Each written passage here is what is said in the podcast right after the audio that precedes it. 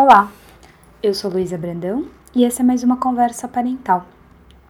No tema de hoje, quero conversar sobre algo que está onipresente nas nossas vidas e que talvez a gente não pare para pensar o suficiente: o uso de telas eletrônicos no geral.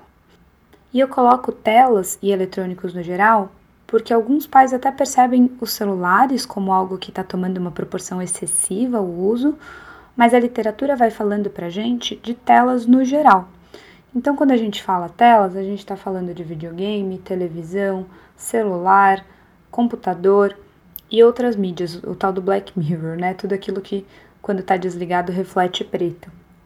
É, por que, que a gente precisa olhar para isso com carinho? Primeiro de tudo, porque é algo que está em todas as partes.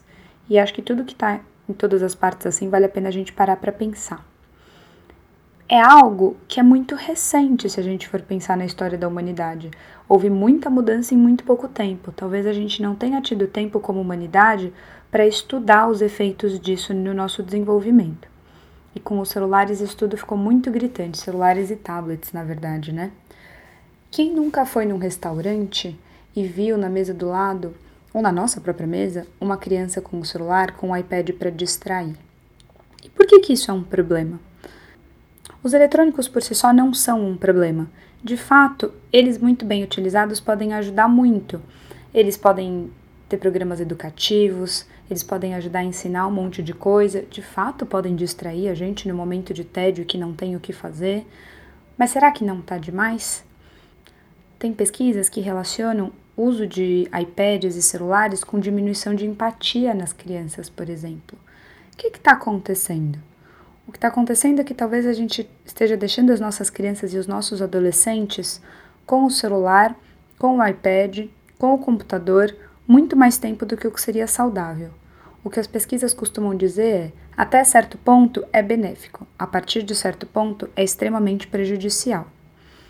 E os pais vão se sentindo reféns disso tudo, porque eles falam: como assim o meu filho vai ser o único da sala que não tem WhatsApp? Como assim? O meu filho é o único do grupo dele que não tem Instagram.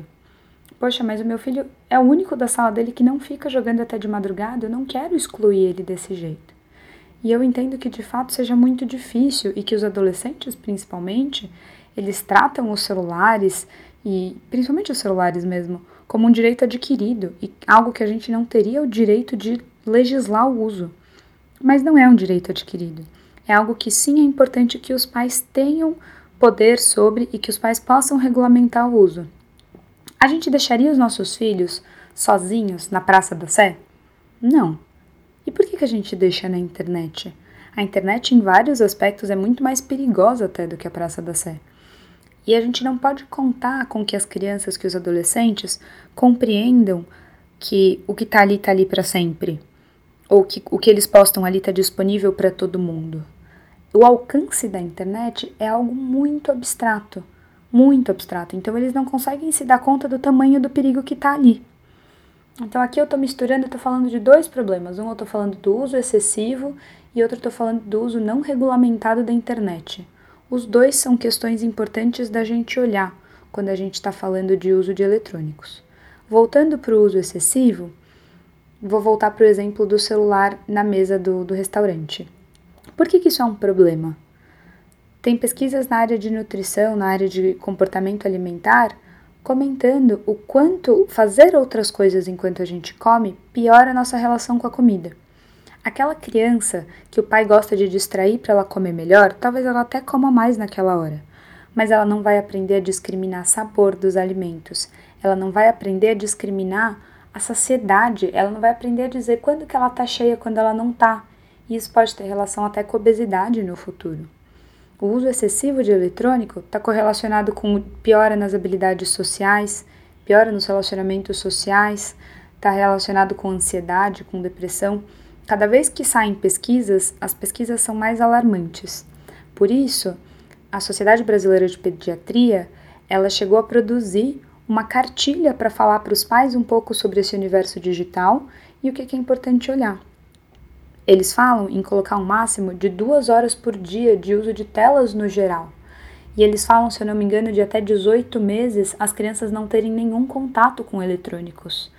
Entendo que em alguns sentidos isso pode parecer extremo, e que não é do dia para a noite que a gente vai passar de não regulamentação para talvez um corte total. Mas vale a gente ficar atento ao que, que os especialistas estão contando sobre o uso dessas mídias e como a gente está fazendo isso aplicar na nossa casa. Eu entendo que a gente não está se dando conta do tamanho do perigo que é deixar os nossos filhos, as nossas crianças, os nossos adolescentes usarem os eletrônicos sem nenhum tipo de controle.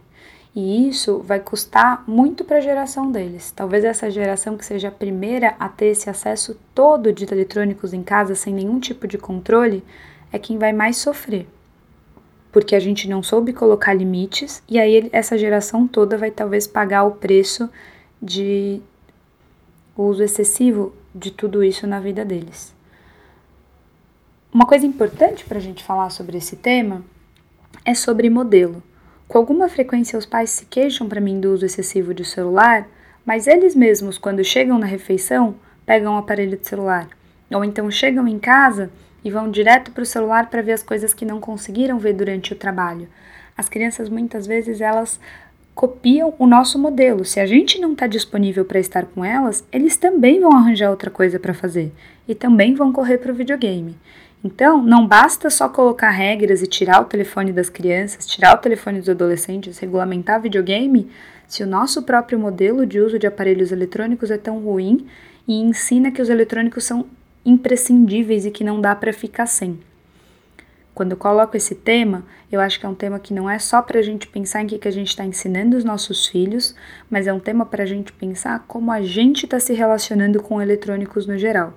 E se é que não vale a pena a gente propor horas sem uso, propor momentos em casa em que ninguém pode tocar em eletrônicos para fazer alguma coisa juntos. Tem pais que falam: "Ah, ele não faz mais nada". E a TV está sempre lá disponível. Os eletrônicos eles produzem um tipo de estimulação que é muito difícil que as coisas do mundo natural concorram. Então, às vezes, só na hora que ele não está disponível que as crianças vão recorrer para outras coisas. Então, às vezes, deixar a televisão desligada, não permitir o videogame naquele momento, vai incentivar a criança vai incentivar de novo a criança a buscar aquele brinquedo que está guardado, vai incentivar a proposta de um jogo. Então, não esperem a proposta vir. Às vezes, a gente precisa dar um jeitinho para que ela venha. Então, esse é um convite, mais do que uma proibição ou um clamor para sair todo mundo proibindo o eletrônico como se fosse uma caça às bruxas, é um convite a gente repensar nosso uso com o eletrônico. Quando eles são bem utilizados, eles podem fazer muito bem, eles de fato fazem a nossa sociedade avançar muito. Mas será que eles promovem de fato a aproximação que eles pregam? Será que essas redes sociais estão conectando mesmo a gente ou será que elas estão afastando? E o nosso modelo é essencial para as nossas crianças e adolescentes aprenderem a se relacionar com esse tema. Tá bom? Espero que ajude a refletir e até a próxima conversa parental.